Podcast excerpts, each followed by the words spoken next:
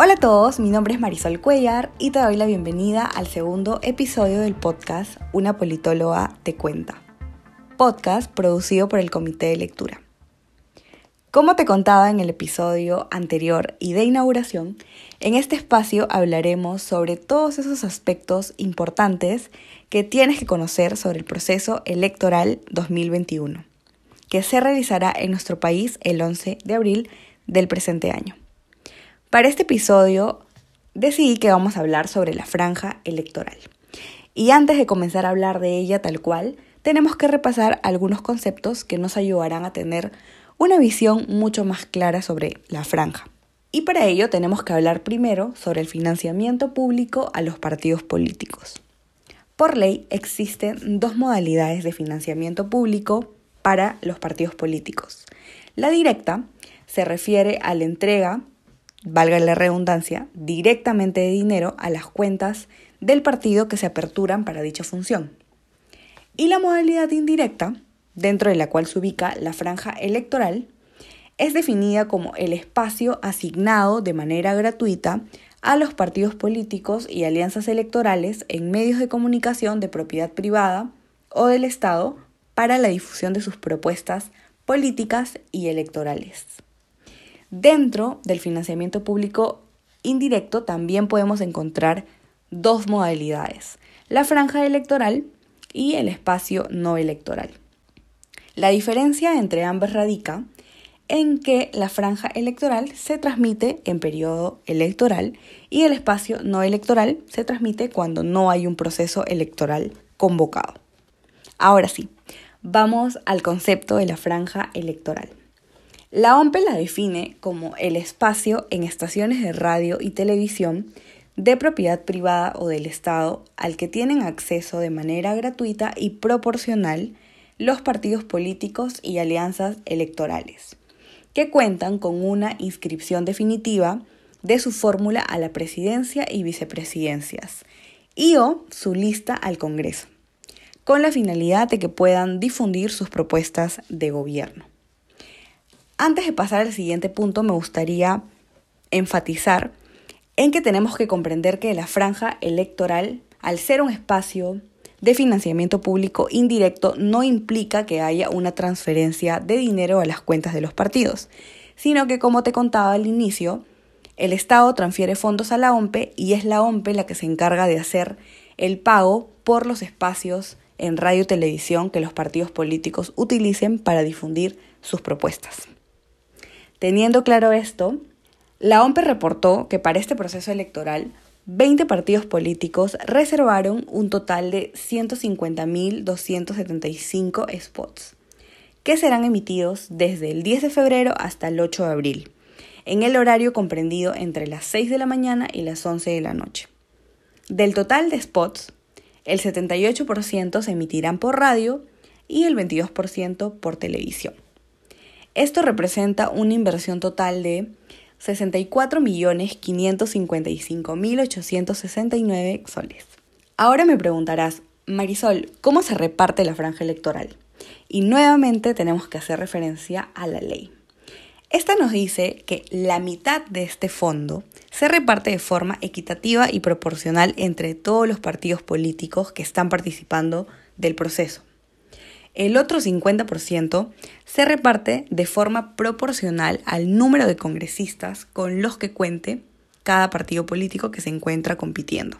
Si es que hay partidos que no tienen representantes, no acceden a este 50% que se reparte en función a este criterio.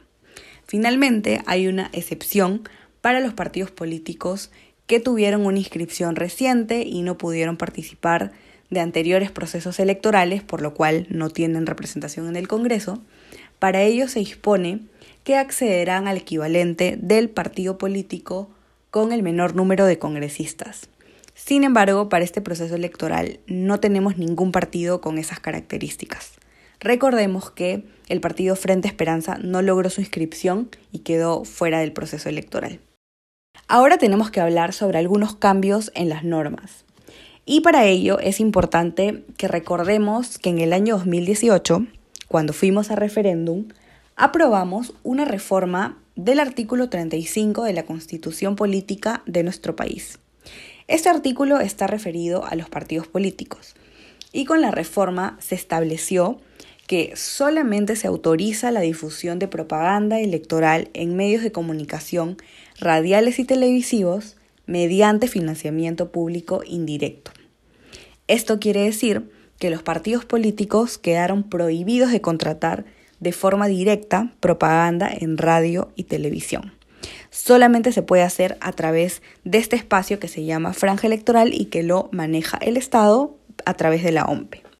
¿Cuál es la lógica detrás de esta propuesta de reforma constitucional? Si revisamos la exposición de motivos del proyecto, se planteaban algunos argumentos referidos al financiamiento de las campañas. A través de esta modificación se buscaba tener un mayor control respecto al financiamiento de las campañas electorales de los partidos políticos que compiten en elecciones.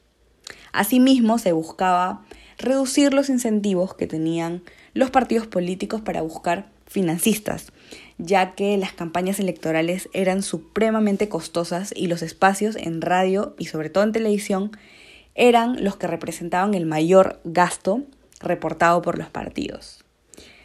Otro de los argumentos que se dio radica en que esta medida empareja un poco la cancha, ya que antes, al no haber impedimentos para la contratación de propaganda de forma directa, los partidos políticos que tenían más presupuesto tenían mucha ventaja al difundir la publicidad de sus propuestas.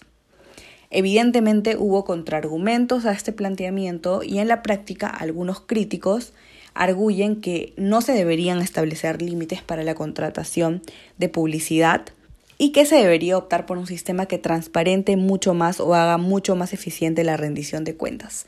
Sin embargo, es un debate extenso que hasta el día de hoy sigue vigente. Finalmente, y antes de cerrar, me gustaría hacer referencia a la importancia de la franja electoral en este contexto de pandemia. Como sabemos, los partidos políticos tienen restringidas varias actividades o la realización de actividades presenciales, ya que por las medidas sanitarias generales que todos tenemos que respetar, no podemos aglomerarnos alrededor de las campañas o de la realización de campañas y exponer a los ciudadanos al contagio de la COVID-19. En ese marco, la franja electoral se posiciona como el espacio a través del cual los partidos políticos podrán difundir sus propuestas a los electores y comunicar lo que planean hacer de llegar al gobierno en el año 2021.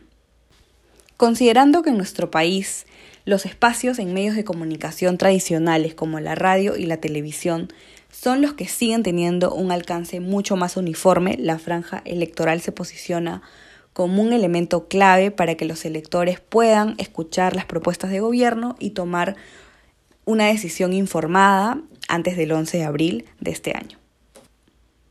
Antes de cerrar, no te olvides que si tienes alguna duda respecto a lo que hemos desarrollado el día de hoy, puedes escribirme a mi cuenta de Instagram, arroba una politóloga, en donde estaré muy contenta de resolver tus dudas, escuchar tus comentarios. Finalmente, si quieres ahondar en los detalles de lo que he mencionado, tanto conceptos como montos, te recomiendo visitar la página web de la OMPE ompe.gov.p, en donde podrás encontrar, además de todo lo que he mencionado, el monto exacto de cuánto le corresponde a cada partido político para la contratación de su publicidad. Finalmente, no te olvides de escuchar el último episodio y de inauguración del podcast en donde hablamos sobre los planes de gobierno.